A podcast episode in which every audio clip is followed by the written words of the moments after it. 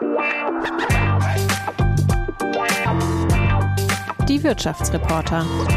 Der Podcast aus NRW.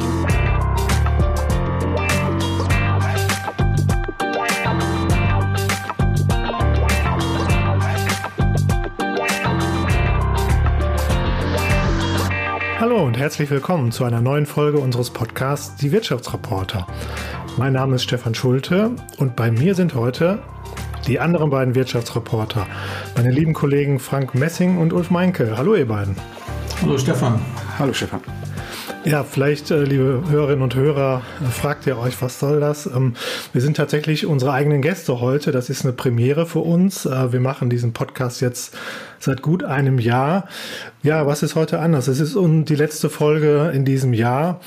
Und wir möchten mal nicht prominente Gäste fragen, was sie bewegt, ähm, sondern uns selbst. Was uns in diesem Jahr wirklich bewegt hat, ähm, was die dicksten Themen waren, was sich in der Rohwirtschaft getan hat, auch natürlich, was die Corona-Krise so angerichtet hat, ähm, die Bundestagswahl, was wird sich verändern, wohin geht die Reise im neuen Jahr für unsere Industrie, für den Handel, aber natürlich auch für die Menschen, die Beschäftigten. Und wir haben auch nochmal reingehört natürlich in unsere bisher 25 Podcast-Folgen aus diesem Jahr und werden ein paar schöne Highlights euch einspielen. Ähm, das Thema schlechthin war natürlich auch in diesem Jahr, auch in der Wirtschaft, wieder die Pandemie. Ähm, leider, keiner kann es mehr hören, aber es, ein Jahresrückblick kann man auch ohne das nicht machen, weil es alle Themen durchzieht. Keine Tagesschau, keine Zeitungstitelseite ohne Corona. Ähm, ich würde euch mal fragen zum Anfang, ähm, welche der gefühlt 1000 Corona-Schlagzeilen äh, sind denn bei euch so hängen geblieben aus diesem Jahr? Ulf. Ja, mir ist die äh, Zeile Projekt Lightspeed in Erinnerung geblieben. Äh, Stichwort Lichtgeschwindigkeit. So hat der FT-Journalist Joe Miller seine Geschichte über die BioNTech-Gründer äh, äh, betitelt. Ähm, er beschreibt äh, da sehr intensiv die Entwicklung äh, und den, den, schnellen Weg bis zur Zulassung des Impfstoffs. Und ähm, ich glaube, damit hat äh, Kollege Miller, der sonst auch viel über ThyssenKrupp schreibt und mir deshalb äh, sehr früh aufgefallen ist, äh, doch äh, irgendwie die Story des Jahres sehr stark beschrieben. Mhm. Und bei dir, Frank? Ja, mir sind die Ankündigungen der Ausgangssperre im Ruhrgebiet im April in Erinnerung geblieben. Erstaunlicherweise haben sich sehr viele Menschen, fast alle eigentlich dran gehalten. Und äh, sie hat gewirkt, die Ausgangssperre. Danach konnte der Lockdown aufgehoben werden. Ja, also bei mir hängen geblieben ist im Negativen äh, die Schlagzeile, das war nochmal geguckt, der 28. Oktober, NRW schafft die Maskenpflicht in den Schulen wieder ab. Ähm, wer sich nicht ganz genau daran erinnert, das war mitten in die sehr, sehr stark steigenden Zahlen und den äh, Beginn der vierten Welle. Und wir sehen ja nun, was sie uns beschert, äh, wie sehr sie die Wirtschaft auch wieder beeinträchtigt. Ähm, ob das jetzt nur an der Maskenpflichtaufhebung liegt, glaube ich nicht. Aber im Bekanntenkreis sieht man durchaus viele, die sich jetzt zu Hause anstecken, durch die Kinder, über die Schulen.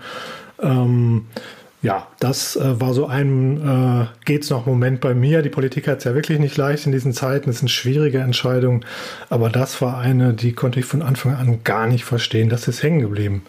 Aber das Jahr äh, hat auch Schlagzeilen ohne Corona hervorgebracht. Ähm, Ulf, was war denn so die Schlagzeile jetzt abseits der Pandemie, ähm, die dir noch in Erinnerung ist? Da möchte ich die Taz zitieren, äh, die nämlich als Scholz äh, zum Kanzler gewählt wurde, geschrieben hat, neue Merkel-Variante setzt sich durch. Das fand ich wirklich ganz hübsch. Sehr schön. Ja, da können wir ein bisschen neidisch drauf sein. Das ist, äh, war sehr gelungen, was den Kollegen da eingefallen ist. Frank, bei dir? Ja, mich hat eine äh, Schlagzeile in der Watz berührt. Spenden rühren Campingwart in Witten zu Tränen. Ähm, so lautete sie. Ähm, das war für mich äh, diese Hilfsbereitschaft nach, der, nach dieser Jahrhundertflut, äh, auch hier im Ruhrgebiet, die war für mich einzigartig und hat mir auch gezeigt, dass die Gesellschaft vielleicht doch noch zusammenhält. In der Corona-Krise hat man da ja zuweilen ein wenig Zweifel dran, wenn man sieht, wie viele Menschen immer noch ungeimpft sind. Äh, jetzt muss ich mich kurz selbst ein bisschen reflektieren. Ihr habt ähm, eigentlich schöne ähm, Zeilen gewählt als Erinnerung. Ich habe so die negativen Sachen rausgesucht. Ich weiß nicht, ob das an mir liegt. Bei mir in Erinnerung geblieben ist natürlich aus dem März das dicke, fette Containerschiff, das mal eben den Suezkanal blockiert hat, weil es quer stand und auf Grund gelaufen ist. Ähm, das ist in Erinnerung geblieben, weil es uns immer noch einholt. Also die, das war nicht der Anfang, aber es hat die Störung der globalen Lieferketten natürlich ähm, wirklich sehr, sehr, sehr stark erhöht und wirkt bis heute nach. Das ist nicht der einzige Grund, aber wenn ich heute oder vor ein paar Tagen mit einer Leserin äh, gesprochen habe, der ein Auto seit, seit Monaten in der Werkstatt ist, weil irgendein Teil nicht über den Ozean kommt, sind das immer noch Nachwirkungen der gestörten Lieferketten. Deswegen ist das bei mir so in Erinnerung geblieben. Okay, Frank, Du berichtest bei uns ja schwerpunktmäßig in der Watz ähm, unter anderem, viele andere Themen hast du noch, aber über den Einzelhandel. Das war ein schwieriges Jahr für ihn. Ähm, er hat sehr gelitten unter den Corona-Maßnahmen, teilweise ganz geschlossen, teilweise äh, nur außer Haus Abholverkauf.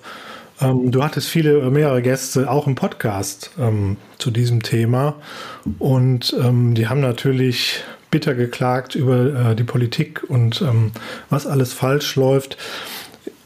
Im Nachhinein war das berechtigt oder teils doch übertrieben? Ich spiele dazu mal kurz ein, was äh, der Kickchef Patrick Zahn ähm, dazu gesagt hat. Ähm, ach, ich würde das ehrlicherweise nicht ganz ausschließen. Also äh, äh ich schließe gar nichts mehr aus. Ich habe mich letztes Jahr auf die Aussagen verlassen, es war ein Fehler, den Handel zu schließen und schwuppdiwupp waren wir zwei Monate später geschlossen. Von daher, ich verlasse mich da ehrlicherweise auf gar nichts. Und auch die Diskussion jetzt um, um 2G, 3G, wenn Sie die, die mal nehmen, äh, das führt zu einem Frequenzrückgang, der, der für, für viele äh, tödlich wäre und insbesondere für die Innenstädte für uns in den Peripheriezentren aber auch problematisch in der Umsetzung. Ja, zum einen hat er recht, zum anderen hat er nicht recht. Wir haben gesehen, als der Lockdown zu Ende war, dass es sehr große Nachholaktionen gegeben hat, dass die Menschen wieder in die Innenstädte gekommen sind, das gekauft haben, was sie sich vorher nicht gekauft haben.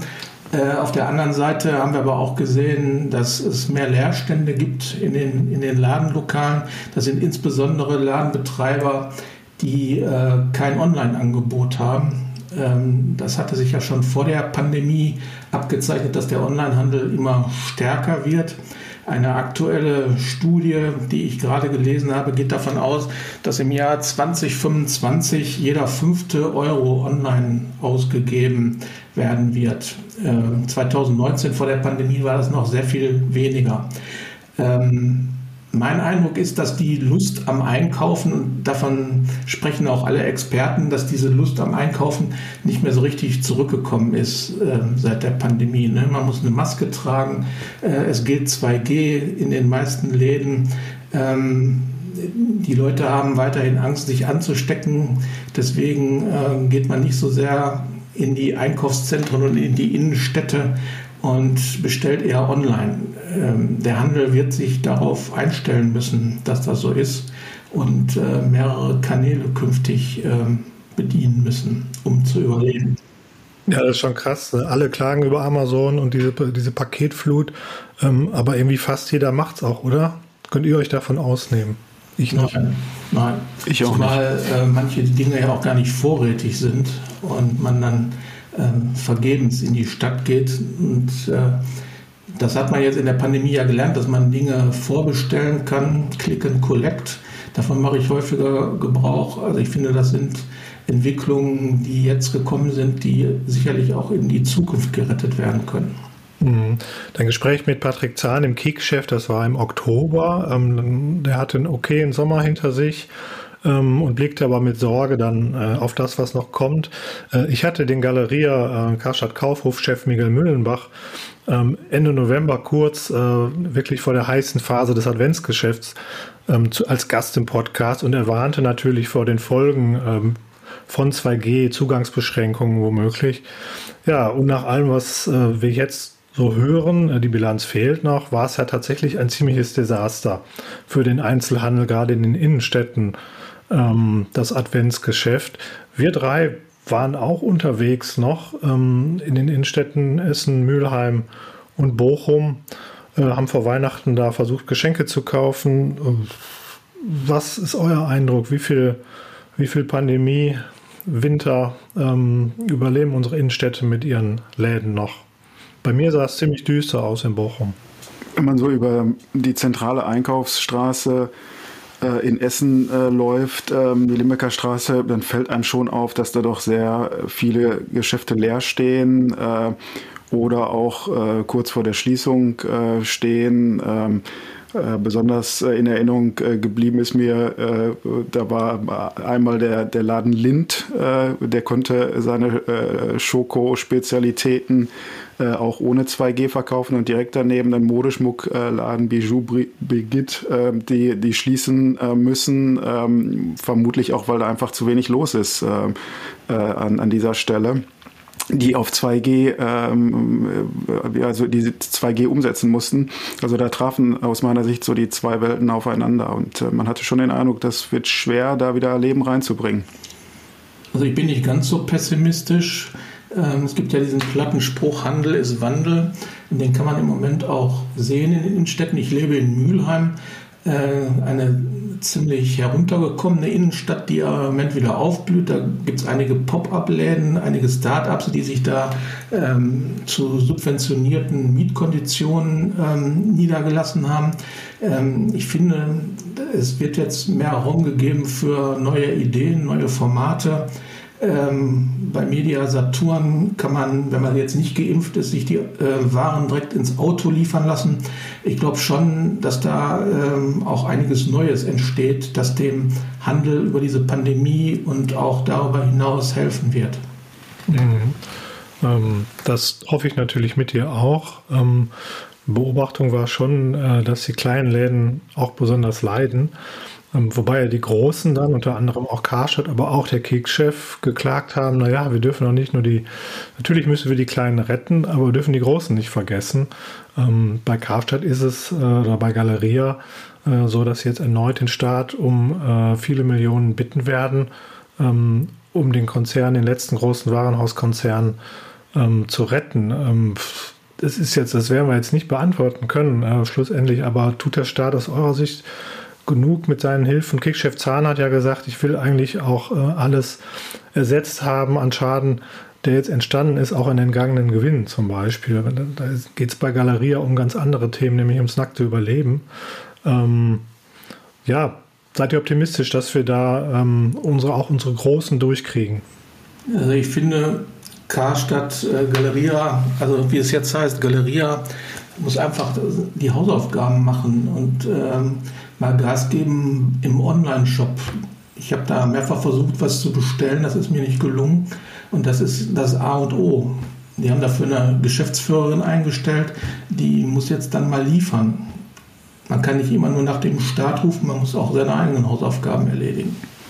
Wobei man der Fairness halber dazu sagen muss, diese staatlichen Kredite müssen natürlich auch wieder zurückgezahlt werden. Und das wird dann schon auch noch eine spannende Frage, wie sich das refinanzieren lässt. Ne? Das Geld gab es ja nicht geschenkt und äh, gibt es auch perspektivisch äh, bei den Krediten äh, dann nicht geschenkt. Das, äh, klar, es gibt auch andere Hilfsprogramme. Ähm, bei der Lufthansa konnte man ja sehen, wie schnell äh, die versucht haben, da wieder wegzukommen von und dass der Staat damit sogar noch ein Geschäft gemacht hat. Also sollte man zumindest realistisch betrachten.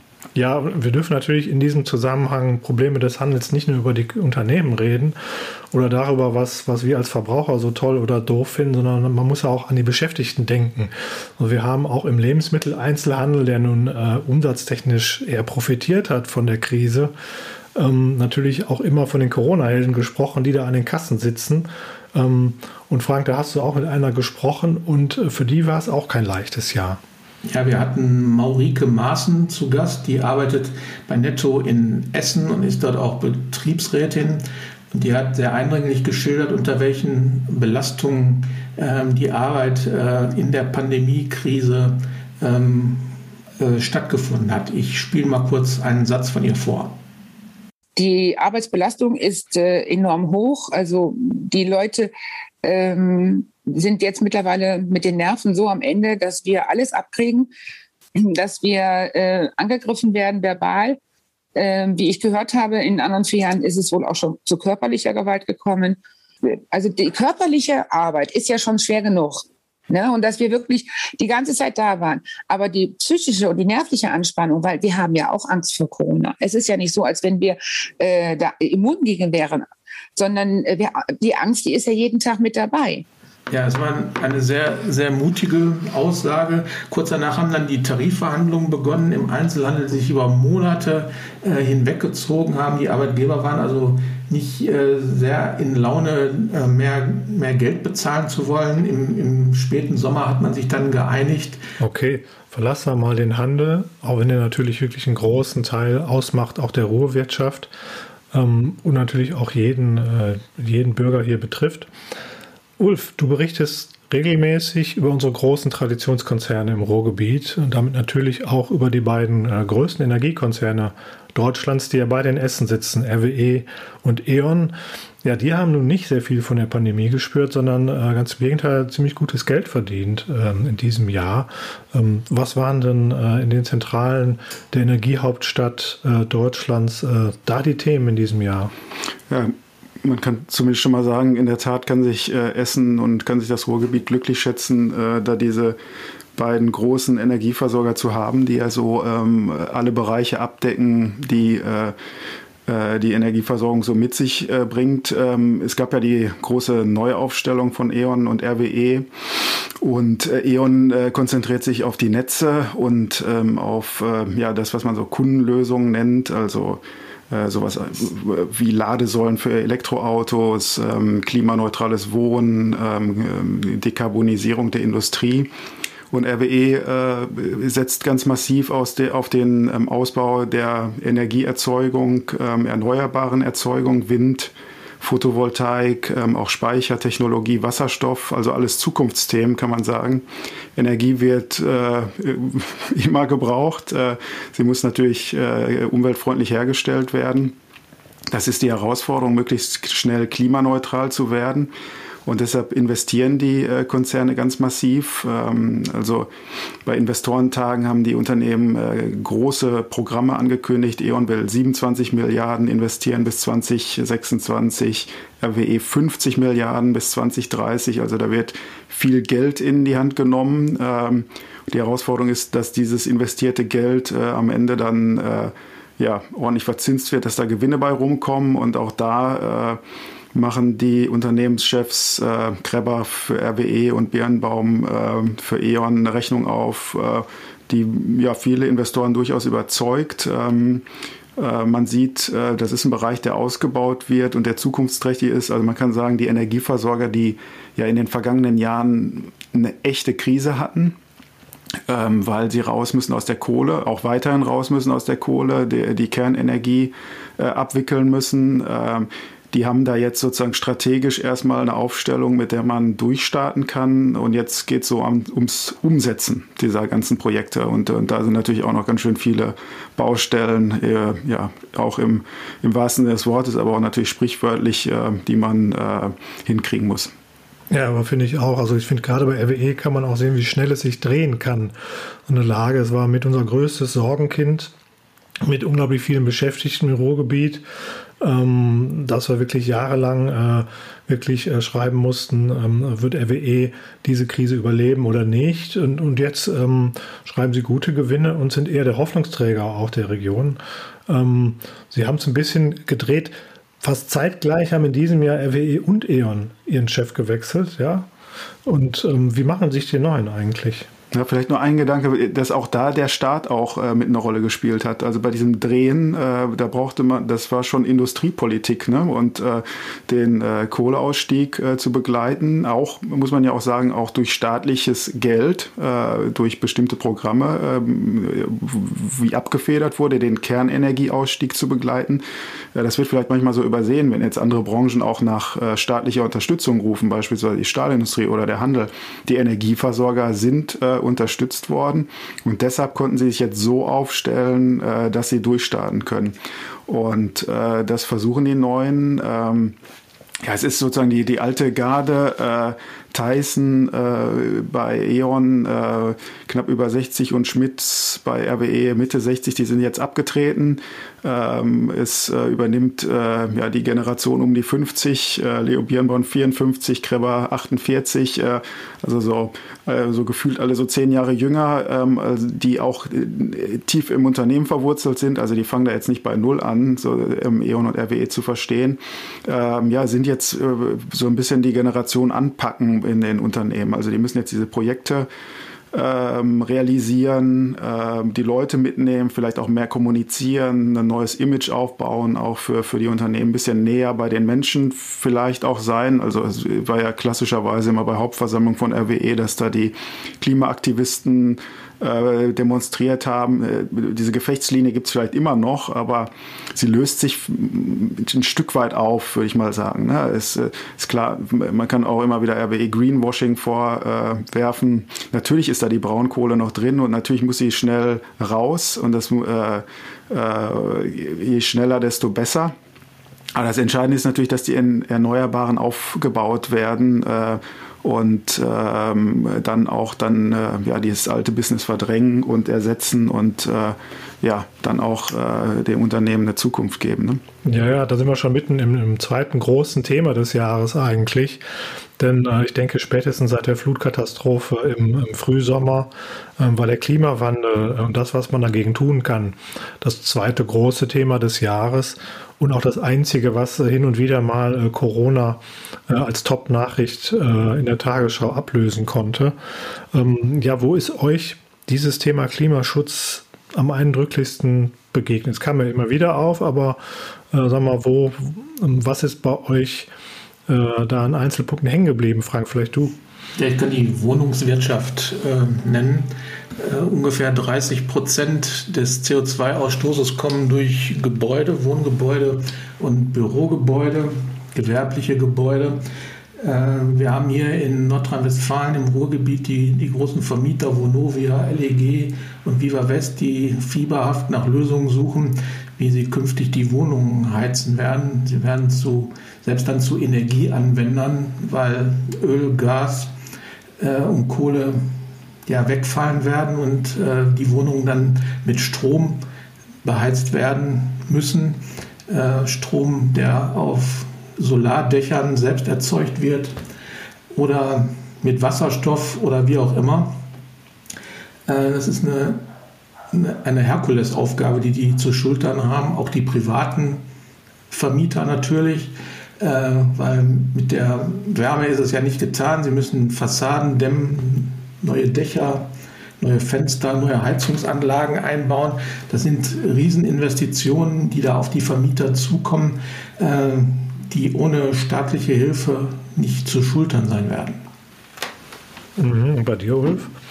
Ja, zum einen ist mir jetzt spontan, äh, da wir bei E.ON und RWE waren, natürlich auch die Flutkatastrophe nochmal in Erinnerung gekommen. Ähm, äh, da sieht man ja dann ganz unmittelbar, welche ähm, Auswirkungen, äh, die man ja doch unmittelbar auch in Verbindung mit der Erderwärmung äh, sehen muss, äh, welche Auswirkungen wir dann hier auch direkt vor der eigenen Haustür haben. Und äh, da haben natürlich die, die Folgen auch hier unsere Energieversorger äh, ähm, zu spüren bekommen. Aber äh, ein Thema, mit dem ich mich ja intensiv befasse, ist äh, ThyssenKrupp und der Umbau und ähm, die Stahlerzeugung insgesamt. Wir haben Duisburg mit ähm, äh, Duisburg als Europas größten Stahlstandort und die Stahlindustrie, äh, die da ein ganz, ganz großer Emittent ist von äh, äh Kohlendioxid, ähm, Allein ThyssenKrupp Steel äh, steht für 2,5 Prozent der deutschen CO2-Emissionen. Äh, also ist eine, ich sage jetzt mal eine Sparte eines Industriekonzerns im, im Ruhrgebiet und 2,5 Prozent der deutschen Emissionen. Ähm, früher hat man das äh, gerne verheimlicht oder versteckt äh, oder zumindest nicht so zum Markte getragen. Äh, jetzt geht man da äh, ganz offen mit um, weil man einfach auch zeigen möchte, wir müssen hier, also man kann es eh nicht äh, äh, verbergen, sag ich mal, und ähm, man will zeigen, wenn wir hier ähm, Veränderungen bewirken, wenn wir hier den Stahl nicht mehr auf diese Art und Weise herstellen wie bisher, also über Hochöfen, sondern künftig dann mit Wasserstoff und dann hoffentlich auch klimaneutral, dann kann man natürlich massiv Emissionen einsparen. Und ähm, ja, wir wollten ja ein paar Zitate äh, aus den, ähm, aus den äh, vergangenen Podcasts mitbringen. Ich habe äh, Markus Grolms äh, hier im Gepäck, äh, das ist der äh, Personalvorstand von ThyssenKrupp Steel und der beschreibt äh, die ganze Sache mal ein bisschen ich äh, spiele das vielleicht mal eben ein.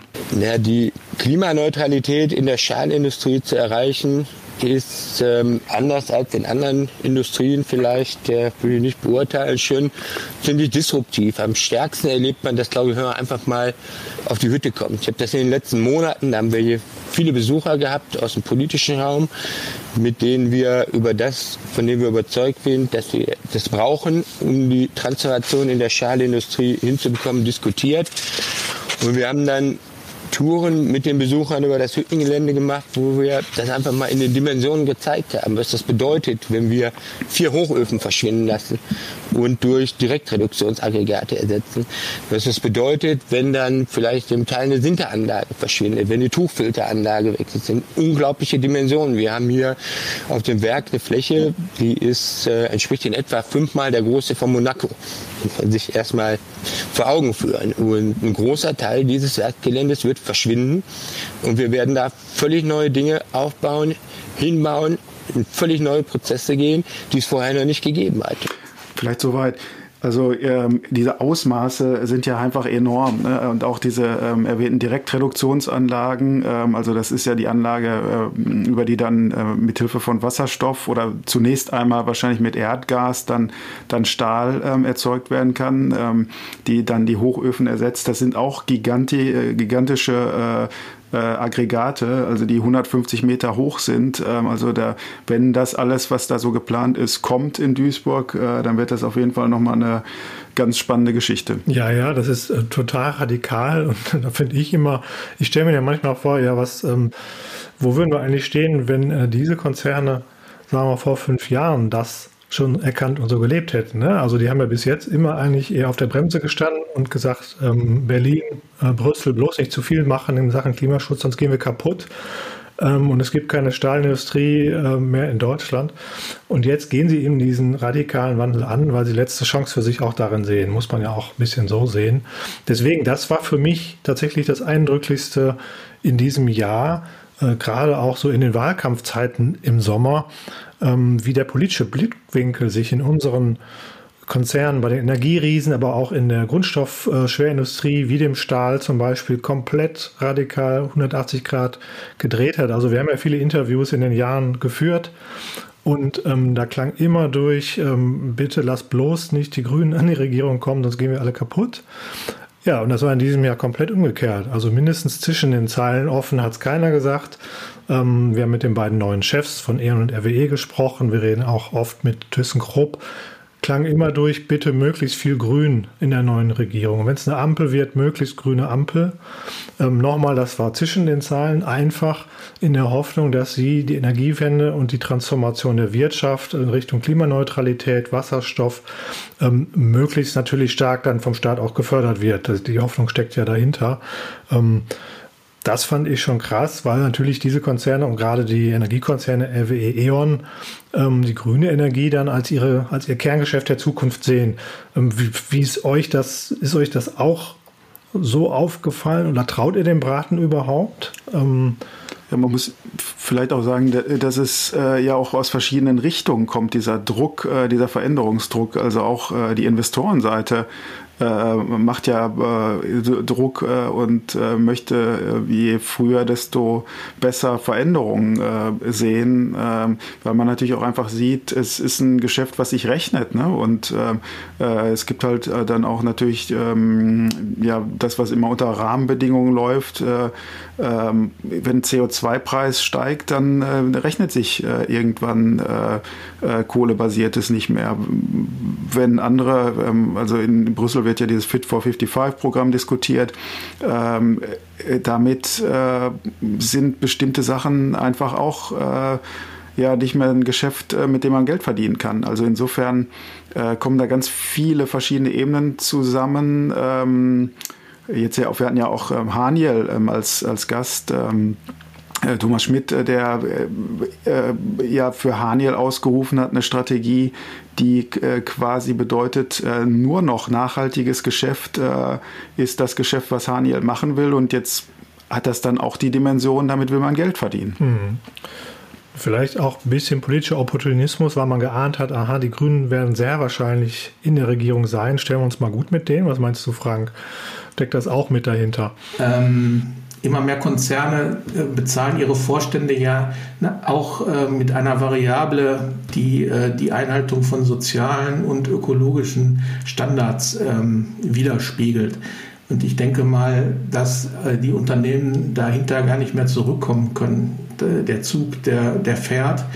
Und äh, Investoren achten auch darauf, dass die Unternehmen, in denen sie investiert sind, ähm, ökologische, soziale Ziele verfolgen. Und ich denke mal, da kann die neue Ampelregierung gute Rahmenbedingungen liefern. Ja, was meint ihr? Also wir haben jetzt die Ampel, wir haben einen grünen Wirtschaftsminister und wir haben einen äh, liberalen Finanzminister. Äh, was hört ihr denn so? Ihr sprecht ja sehr viel mit Unternehmen und Konzernen, aber auch Mittelständlern, ähm, von denen die meisten, glaube ich, bisher recht skeptisch waren. Ähm, was reden die so ähm, über die neue Ampel? Sind die eher kritisch? Sind die eher hoffnungsvoll? Ich glaube, die Vorschusslorbeeren, die sind groß. Äh, die Merkel-Ära, die ist ja dann doch etwas bleiern zu Ende gegangen. Und man erhofft sich jetzt schon, dass es äh, bei der Digitalisierung, beim Klimaschutz, ähm, auch im Gesundheitswesen, dass es da neue Impulse gibt, die dann auch den Unternehmen zugutekommen.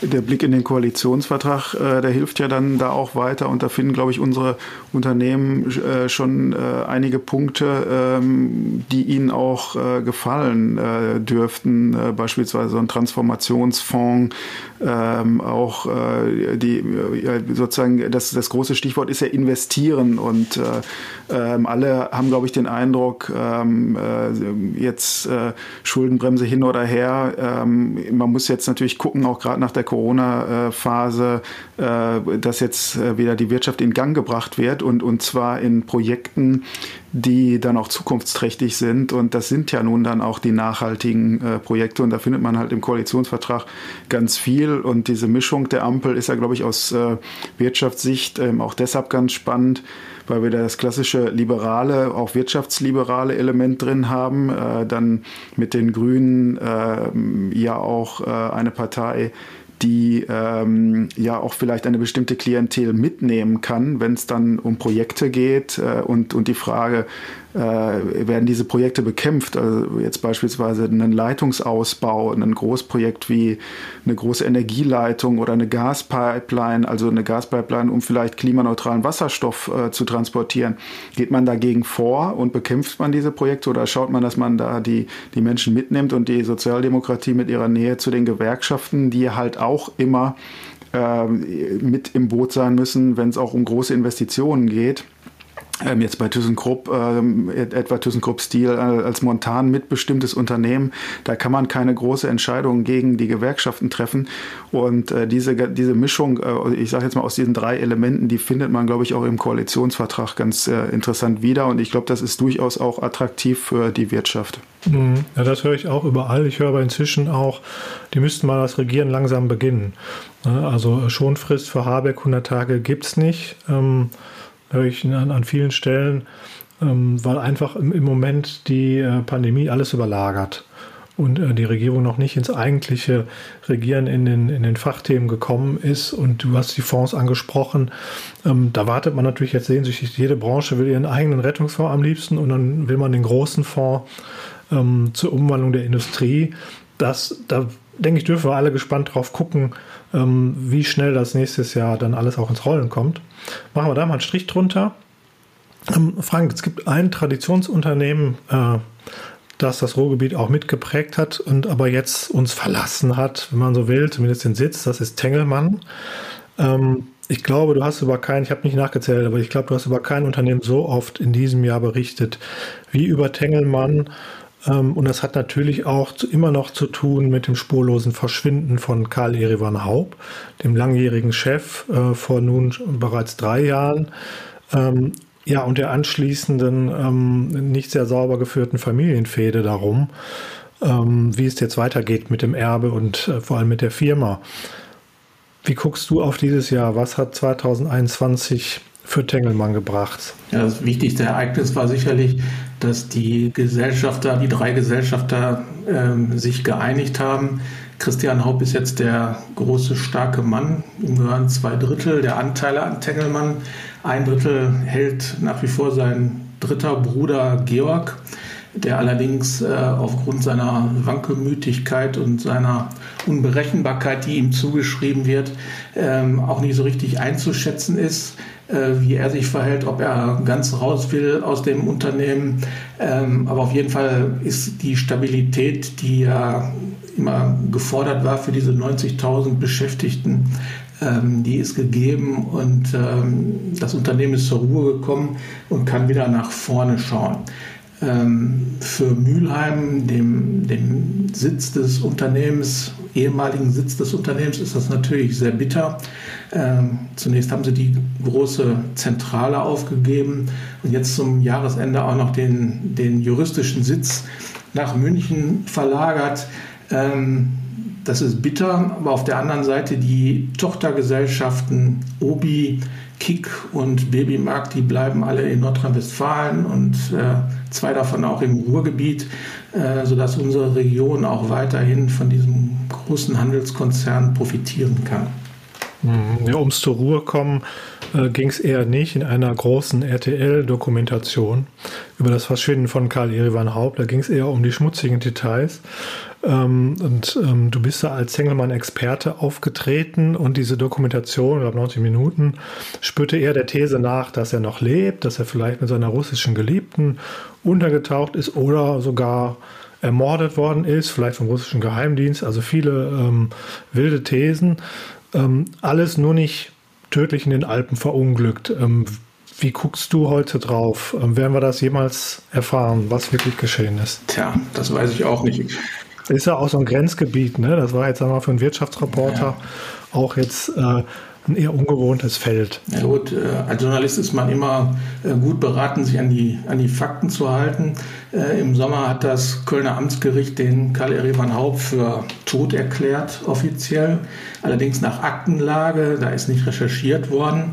Äh, das ist ja überhaupt das größte Problem an diesem, an diesem Wirtschaftskrimi, dass das Verschwinden von Karl Erivan Haupt 2018 äh, in Zermatt nie richtig aufgeklärt wurde seitens einer Staatsanwaltschaft oder der Polizei. Äh, das ist auch so ein Mysterium. Wir wissen halt nicht, was da passiert ist, als er zu seinem Ausflug aufgebrochen ist. Es ist auch nie eine Leiche gefunden worden. Ähm, von daher werden diese, diese Spekulationen möglicherweise weiterhin anhalten, ob er noch lebt, ob er sich abgesetzt hat. Ähm, Im Moment, so ist mein Eindruck, ist es ruhig geworden. Das hat auch was damit zu tun, dass diese Familienfehde ähm, ähm, beigelegt wurde und die Strippenzieher, die da im Hintergrund aktiv waren, jetzt auch äh, keine äh, Notwendigkeit mehr haben, irgendwelche Gerüchte zu streuen. Also ich gehe mal davon aus, dass, ähm, dass er ähm, äh, tot ist und dass das Unternehmen sich jetzt dann beruhigen kann und die Familie auch. Mhm. Ulf, ich weiß nicht, wie es dir geht, aber ähm, natürlich halten wir uns an die Fakten. Das waren natürlich schon Themen, die man äh, dann auch äh, gerne, also die man wirklich gefressen hat, den Lesestoff. Ähm, so ganz frei machen konnte man sich davon schon nicht, ne? weil es, wie du sagst, ein, ein unaufgelöster Wirtschaftskrimi ist. Und der Mensch möchte ja gerne auch die Auflösung haben. Also ich, Ulf, wir haben ja oft den, den Frank wirklich äh, nicht beneidet um seine Aufgaben dort, die Texte dann aber gefressen. So ist es. Manchmal sind die Grenzen irgendwie fließend vom Wirtschaftsjournalismus äh, ins Res Ressort vermischt ist, wenn man das so sagen kann. Wir haben ja auch den Fall des äh, ehemaligen Innogy-Finanzvorstands Günther, ähm, äh, bei dem es ja jetzt eine neue Entwicklung auch gab, wo bei, dass ein Verdächtiger festgenommen äh, worden ist und wir natürlich auch ähm, gerne wissen würden, was, was steckt denn dahinter. Kann natürlich sein, wenn wir das jetzt aufzeichnen, äh, dass äh, in der Zwischenzeit sich da schon wieder was tut. Also da äh, äh, sind wir gespannt und äh, hoffen natürlich dann auch im Sinne des Opfers, äh, dass man da einfach Klarheit bekommt. Aber vielleicht manche Dinge äh, da muss man auch äh, dann das nüchtern sehen. Vielleicht äh, wird man auch da und, und auch im Fall Tengelmann es nie erfahren. Aber das, das Schöne ist ja auch, dass auch spekuliert werden darf. Mhm. Ja, ähm, 2021 hat mit der Pandemie natürlich ganz viele schreckliche Nachrichten produziert, aber nicht nur. Aber in der Pandemie haben sich ja auch Entwicklungen beschleunigt, äh, die vorher einfach viel zu langsam waren. Ich denke an die Digitalisierung, aber auch an andere Entwicklungen, die der Ruhrwirtschaft letztlich helfen könnten. Zumindest sollen sie es. Stichwort Wasserstoff. Das Ruhrgebiet soll Wasserstoffregion Deutschlands werden, äh, Pilotregion und davon stark profitieren. Wir sollen hier Vorreiter werden. Ulf, du hast es eben schon angesprochen, du hast da auch unzählige Texte darüber geschrieben, über grünen Stahl, äh, aber auch natürlich über den Aufbau äh, der Wasserstoffversorgung, über die bestehenden Gasnetze. Ähm, das ist schon das große Ding hier, ähm, nicht nur für ThyssenKrupp, E und RWE, sondern auch ähm, bis hin zu Mittelständlern die ja absehbar in den kommenden zwei Jahrzehnten komplett umstellen müssen auf eine klimaneutrale Produktion. Ähm, ja, Merkel zu fragen, schaffen wir das? Ähm, ist das die große Chance für das Ruhrgebiet? Oder blasen wir da gerade ein bisschen was auf, was auch irgendwann platzen könnte in den nächsten Jahren. Vielleicht alles ein bisschen, aber ähm, auf jeden Fall ist so eine Art Goldgräberstimmung durchaus zu spüren, ein äh, Hype, der sich da abzeichnet, ein Boom und äh, natürlich auch Unternehmen, die da viele Kompetenzen mitbringen und äh, hoffen, diese sich jetzt ein Stück weit äh, vergolden zu lassen. Ähm, wir haben ja auch einen Podcast äh, gemacht mit Sopna Suri, die soll für RWE äh, das äh, Thema Wasserstoff voranbringen und die versprüht halt auch ganz, ganz viel Optimismus, der durchaus ein Stück weit ansteckend ist. Äh, vielleicht spiele ich mal eine Äußerung von Frau Suri ein. Das Thema ist sicherlich einfach ein Gemeinschaftsprojekt. Also da gibt es viele Unternehmen und jeder leistet da seinen Beitrag und das ist ja an sich aber auch eine Riesenmöglichkeit. Also wenn wir vielleicht mal auch wiederum Dinge nehmen. Also wir sehen uns ja auf der Produzentenseite, indem wir den grünen Strom beibringen und natürlich auch den grünen Wasserstoff produzieren. Wir brauchen aber natürlich genau auch die Transportnetzbetreiber, wie eine OGE oder wie eine ThyssenGas, die entsprechend uns natürlich auch dabei helfen, dann in ihrem Kompetenzfeld, was sie wirklich schon sehr, sehr lange bedienen, dann auch den Wasserstoff zu transportieren. Ja, wir brauchen natürlich auch große Unternehmen, wie beispielsweise eine Evonik oder eben eine BP, oder eben auch in der Stahlerzeugung, die dann sagen, ja, wir setzen den Wasserstoff auch ein. Und keiner von uns keiner von uns kann das Thema und das Problem alleine lösen. Ähm, aber das würde ich auch wirklich sehr positiv betonen, weil da ist unheimlich viel Aufbruch und da ist unheimlich viel Wille, ähm, auch da zusammenzuarbeiten. Das ist ja auch eine neue Möglichkeit zu sagen, natürlich schafft das keiner alleine und natürlich kann das auch eine RWE nicht alleine schaffen. Aber da die starken Partner mit an Bord zu bringen und wirklich auch als Team zu agieren, das ist eine neue Stärke, die wir in Deutschland, denke ich, auf jeden Fall ähm, zeigen können. Ja, ich äh, glaube, da ist ganz gut deutlich geworden, dass äh, das so ein Thema ist, was halt alle äh, großen Industrieunternehmen im Ruhrgebiet sehr intensiv äh, äh, betrifft. Und da kann jeder so ein bisschen was von äh, abhaben. Ähm, ein Beispiel ist ja auch ThyssenKrupp. Ja, und zusammen. Ja, auch also zusammen. genau, das ist so ein bisschen so eine. Dass es viele Kooperationen ist, ne? gibt mhm. von früheren Konkurrenten. So, so ist es, ähm, weil in der Tat äh, ja, ist da manchmal so ein Henne-Ei-Thema. Ne? Also nur wenn auch die verschiedenen Sachen zusammenkommen und auch zusammen gedacht werden, nur dann funktioniert es halt auch. Ne? Und dann, dann entstehen auch Geschäftsmodelle. Äh, und da ähm, ist vielleicht dann tatsächlich auch sogar diese räumliche Nähe, diese kulturelle Verbundenheit hier in der Region. Also da kann das Ruhrgebiet tatsächlich, äh, glaube ich, relativ viel wuppen, wenn es auch als Ruhrgebiet zusammen agiert, glaube ich. Äh, und auch hier für zum Beispiel ThyssenKrupp, da ist jetzt im Moment Moment fast am fantasieanregendsten die, die Vorstellung, dass äh, die Dortmunder äh, Einheit Ude Chlorine Engineers äh, vielleicht im nächsten Jahr an die Börse gebracht wird von ThyssenKrupp. Ähm, und da ist einfach ganz viel Fantasie drin, Aufbruchsstimmung. Ähm, klar, am Ende ist wichtig auch ein Platz. Ähm, also diese Projekte, die müssen halt auch realisiert werden. Das muss auch, äh, das muss auch ans Laufen gebracht werden, weil im Moment rechnet sich noch nicht. Aber äh, man sieht einfach, es äh, treibt alle um und ähm, ja, beeinflusst positiv die Diskussion. Mhm. Da ist das Ruhrgebiet ja durchaus äh, schon vorweggegangen, äh, und zwar die Stadt Bottrop, die wir Innovation City getauft haben und die jetzt nach zehn Jahren Bilanz gezogen hat und gesagt hat, jo, wir haben unser Ziel erreicht, nämlich unseren äh, CO2-Ausstoß mal eben halbiert. Ähm, das sind natürlich Ziele, die heute dann nicht mehr reichen, wenn man sie, also jetzt ist das Ziel wirklich klimaneutral zu werden, was glaube ich noch mal schwieriger wird. Aber auch da sind jetzt in den letzten Wochen einige neue Projekte aufgelegt worden, noch ehrgeiziger. Da gibt es einmal vom Initiativkreis Ruhr, Zusammenschluss äh, der großen Unternehmen im Ruhrgebiet, ähm, den Stadtteil Duisburg-Hochfeld zum äh, Vorzeigestadtteil zu machen in allen Belangen. Aber es gibt noch weitere Projekte. Der Haniel-Konzern hat jetzt ähm, erklärt, er wolle in diesem Jahrzehnt noch den ebenfalls Duisburger Hafenstadtteil Ruhrort zum allerersten umweltneutralen äh, Stadtteil machen. Das ist dann nochmal eine Stufe über Klimaneutralität. Da geht es darum, äh, sämtliche Belastungen auch für die Umwelt auf Null zu fahren. Ähm, wir haben natürlich ausführlich darüber berichtet. Du hast viel auch über Bottrop berichtet, Frank. Ähm, jetzt nochmal die Frage, wir haben vor elf Jahren auch in Bottrop Zweifel und Skepsis gehabt. Ich kann mich noch gut erinnern, klappt das wirklich? Und oh, so viel Bürokratie, also so viele Leute daran beteiligt, das klappt nie. Ähm, und ich spüre bei mir selbst auch jetzt die Skepsis. Ne? Ähm, werden diese Vorhaben durchführbar sein? Wie seht ihr darauf? Wie realistisch äh, sind diese sehr ehrgeizigen Projekte? Ja, in Hochfeld geht es ja um mehr als um den Klimaschutz und die äh, Einsparung von CO2. Da geht es ja auch um Fragen der Bildung, Integration, Bekämpfung von Kriminalität und ÖPNV. Ähm, äh, das Ziel ist, ein, eine Blaupause zu schaffen, wie man einen Stadtteil drehen kann. Und wenn man sich anguckt, die Liste der Akteure und Beteiligten, die da mitmachen an diesem Projekt, bin ich schon relativ optimistisch, dass das gelingen wird und dass man äh, wirklich dann einen, einen Masterplan hat, wie man Problemstadtteile ähm, zu ihrem Vorteil entwickeln kann. Mhm. Ulf, wie guckst du darauf?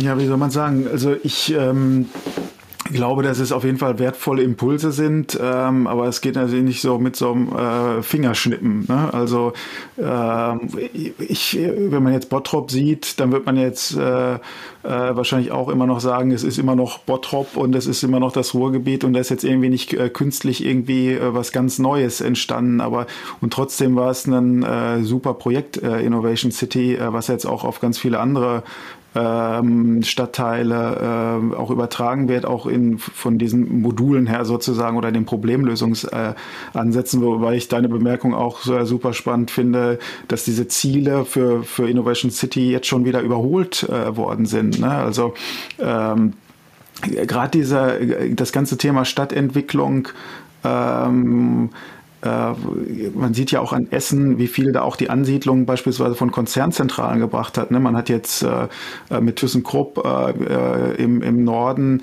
da einfach äh, vor vielen Jahren schon eine, ähm, eine Entwicklung reingebracht. Äh, durch, die, äh, durch die Ansiedlung des neuen RWE-Campus äh, wird das auch in so einem Stadtteil wie äh, in dem Eltingviertel äh, so geschehen, auch mit der Hilfe von Vonovia, die da äh, sehr stark unterwegs sind.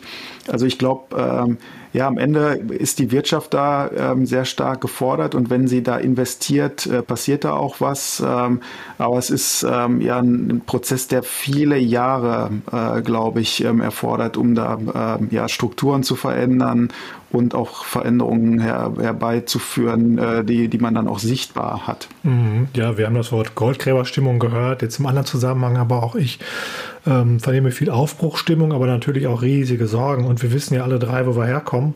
Deswegen würde ich zum Schluss euch schon gerne mal fragen, wie blickt ihr aufs neue Jahr? Also was überwiegt da die Sorge vor weiteren Pandemiefolgen äh, oder doch die Hoffnung, ähm, dass wir uns langsam berappeln? Also ich hoffe in erster Linie auf den medizinischen Fortschritt, der uns dabei helfen wird, äh, die Pandemie in den Griff zu bekommen und vielleicht auch zu besiegen.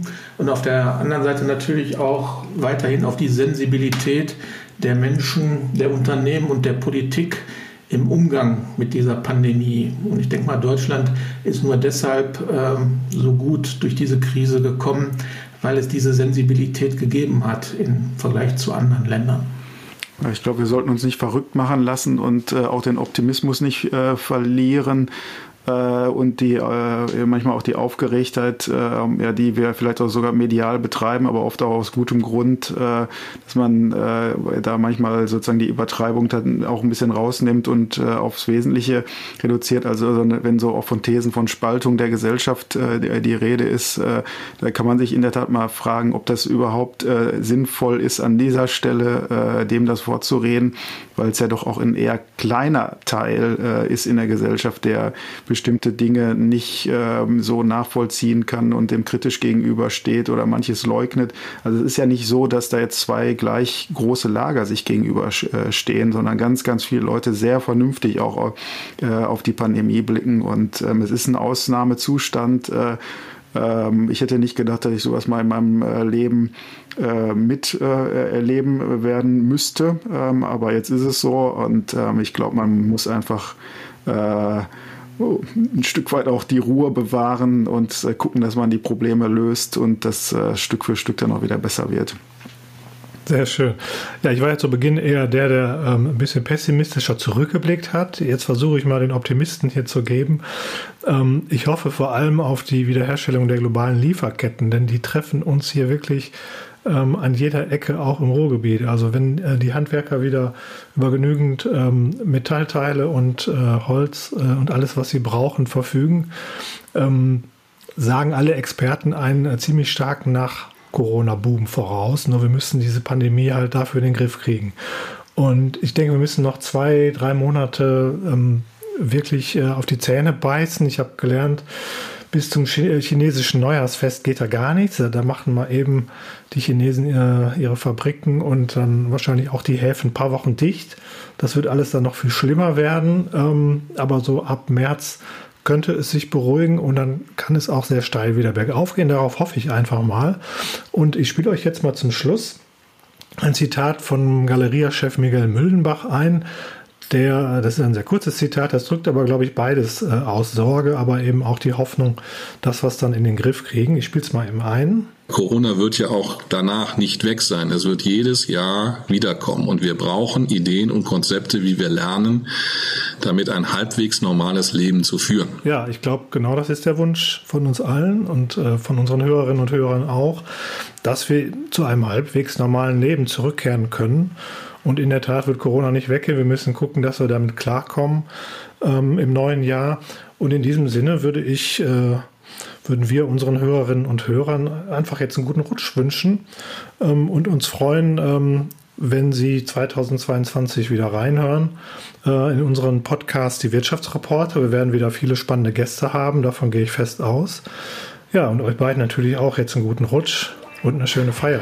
Unsere Betriebsweihnachtsfeier fällt ja in diesem Jahr aus. Insofern war es ja ein guter Ersatz hier, würde ich sagen. Okay, alles Gute. Okay. Tschüss. Alles Gute. Tschüss. Tschüss. Ein Podcast der Walz.